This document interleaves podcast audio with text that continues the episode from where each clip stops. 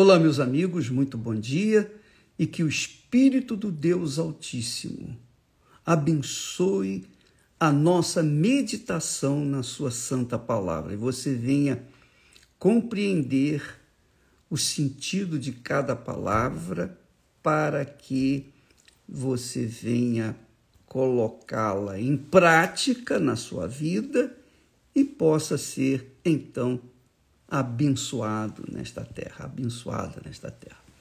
Então, falando ainda sobre o rico e Lázaro, o texto sagrado diz que havia um homem rico que se vestia de púrpura e de linho finíssimo, quer dizer, dá uma dica, Jesus dá uma dica de quem era esse homem rico. Não deu nome, não deu nome porque ele não era digno de ter o seu nome pronunciado pelo Senhor Jesus. E também vivia, havia também um cego, um, um certo mendigo, chamado Lázaro, que jazia cheio de chagas, lepra, naturalmente, à porta desse homem rico. Dois extremos. E nós falamos ontem que o pobre mendigo Lázaro, Jesus disse, deu o nome de Lázaro, melhor, ele tinha o nome de Lázaro, Lázaro, e que diz que ele desejava alimentar-se das migalhas. Era o desejo de Lázaro. quando a gente quando a gente medita nessa palavra, é muito forte, né? Todo mundo tem desejo de, de ganhar dinheiro, de ter sucesso, de ter isso, ter aquilo, ter aquilo outro. Mas o mendigo, coitado, que tinha até, poderia até ter o direito de querer ser, ter uma vida melhor, não é? Mas ele queria apenas saciar a sua fome, a sua fome e por conta disso, então ele veio a falecer, porque ele estava numa situação crítica, caótica e injusta aos olhos humanos, não aos olhos de Deus, porque se o mendigo, se o mendigo estivesse no lugar do rico, ele faria a mesma coisa que o rico fez. e se o rico estivesse no, no lugar do mendigo Lázaro, ele também faria a mesma coisa. Por quê, bispo? Porque, amiga e meu amigo, as facilidades, as facilidades que o rico tem, é, impedem-no de contar com Deus, de depender da fé, de viver na dependência do Altíssimo. E isso é que o fez levar, ser levado para o inferno, porque ele dependia da sua riqueza, das suas facilidades, do seu luxo, etc, etc. Por outro lado, o pobre Lázaro, ele não tinha o que depender, com quem contar naquela altura. E ele só contava com Deus, só com Ele. Ele conservava dentro de si aquela esperança, ainda que fosse tênue, mas uma esperança que conservava a sua fé de que um dia o Deus do seu pai Abraão viria tirá-lo daquela situação. Então, isso o conservou para que fosse salvo. E o texto, então, seguinte é que, agora vem a morte. E aconteceu que o mendigo morreu.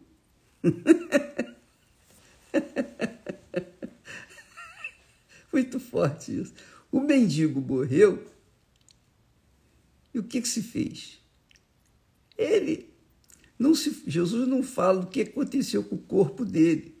Provavelmente foi enterrado numa cova rasa, sem a presença de ninguém, sem oração, sem reza, sem missa, sem fita amarela, sem coisa nenhuma.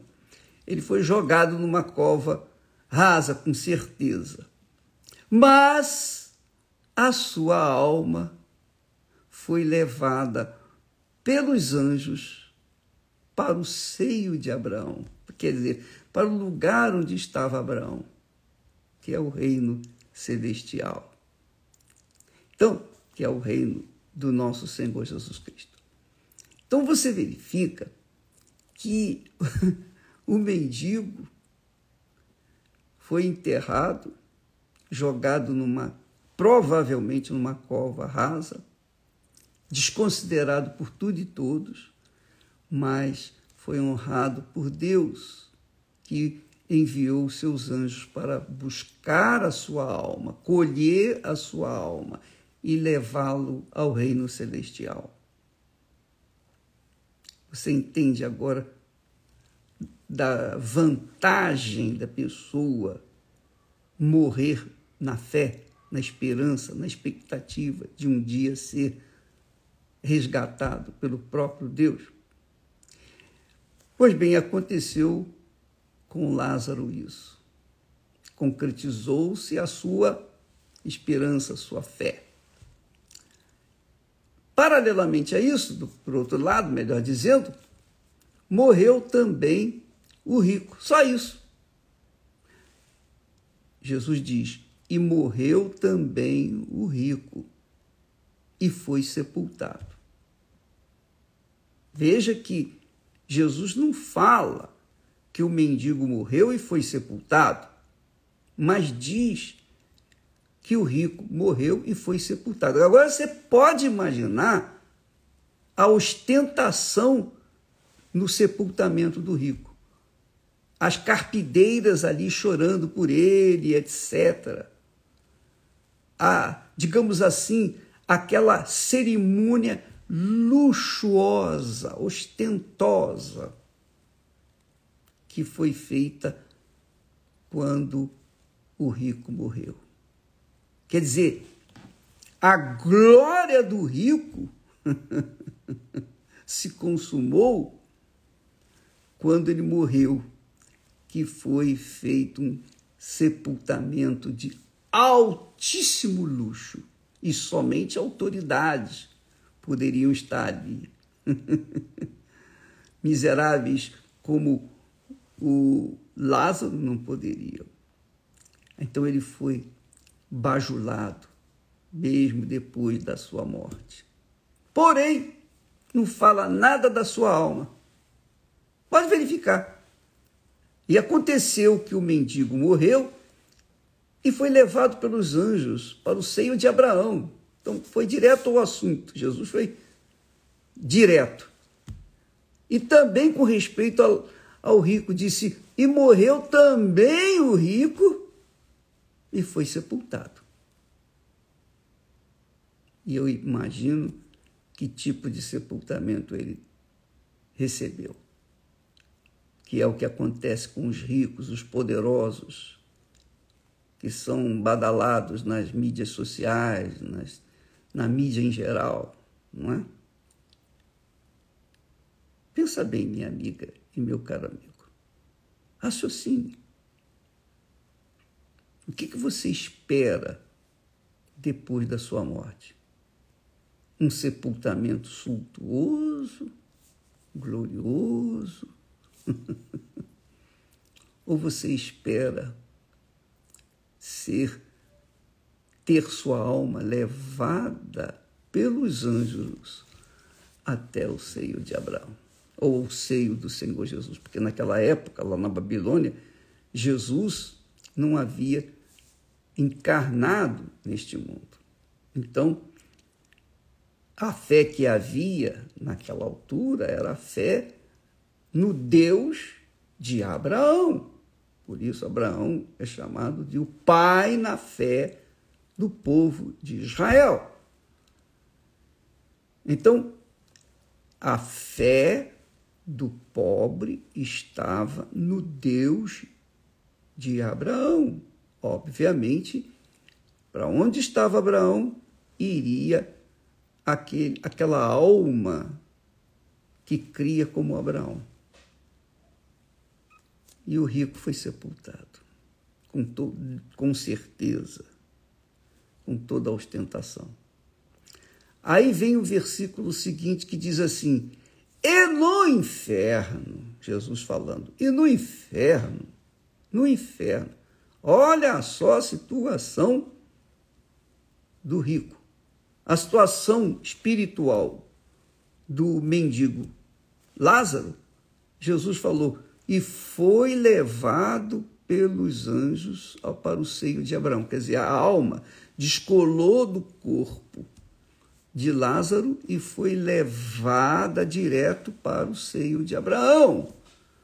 Mas o rico, ao contrário, e foi sepultado. Não fala mais nada. Jesus não fala da sua alma, só fala que no inferno, no inferno, ergueu os olhos, estando em tormentos, e viu ao longe Abraão viu ao longe Abraão e Lázaro no seu seio. Amanhã nós vamos dar continuidade a esse assunto. Mas é importante você verificar que no inferno, no inferno, veja que o rico deixou, foi sepultado, o corpo dele ficou aqui. Ele não levou o corpo para o inferno. Mas quando ele deu entrada no inferno, então, com certeza, eu creio, é assim que eu creio. A Bíblia não fala, mas eu creio dessa forma. Eu, eu deduzo que no inferno ele recebeu um corpo, um corpo diferente, que pudesse suportar o fogo do inferno. O fogo do inferno. E nesse corpo ele tinha olhos. Ele ergueu os olhos estando em tormentos. E também tinha boca, porque ele clamou a Abraão. Bom, amanhã falaremos sobre isso. Deus abençoe a todos e eu quero parabenizar é, todo o trabalho que o Espírito Santo tem feito até hoje, desde a inauguração da Igreja Universal do Reino de Deus há 45 anos atrás. Há 45 anos atrás, o Espírito Santo ergueu esse trabalho. Na realidade, esse trabalho começou na morte do nosso Senhor e Salvador Jesus Cristo.